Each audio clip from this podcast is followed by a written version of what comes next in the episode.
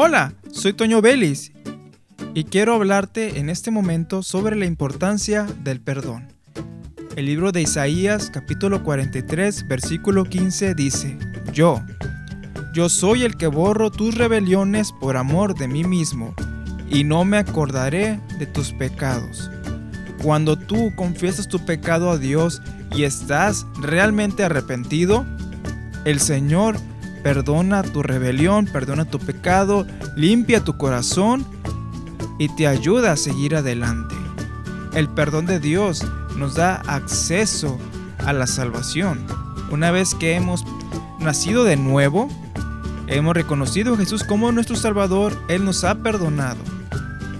Y si llegáramos a pecar, porque te tienes que esforzar por no pecar, el Señor está ahí para perdonarte si te arrepientes de todo corazón.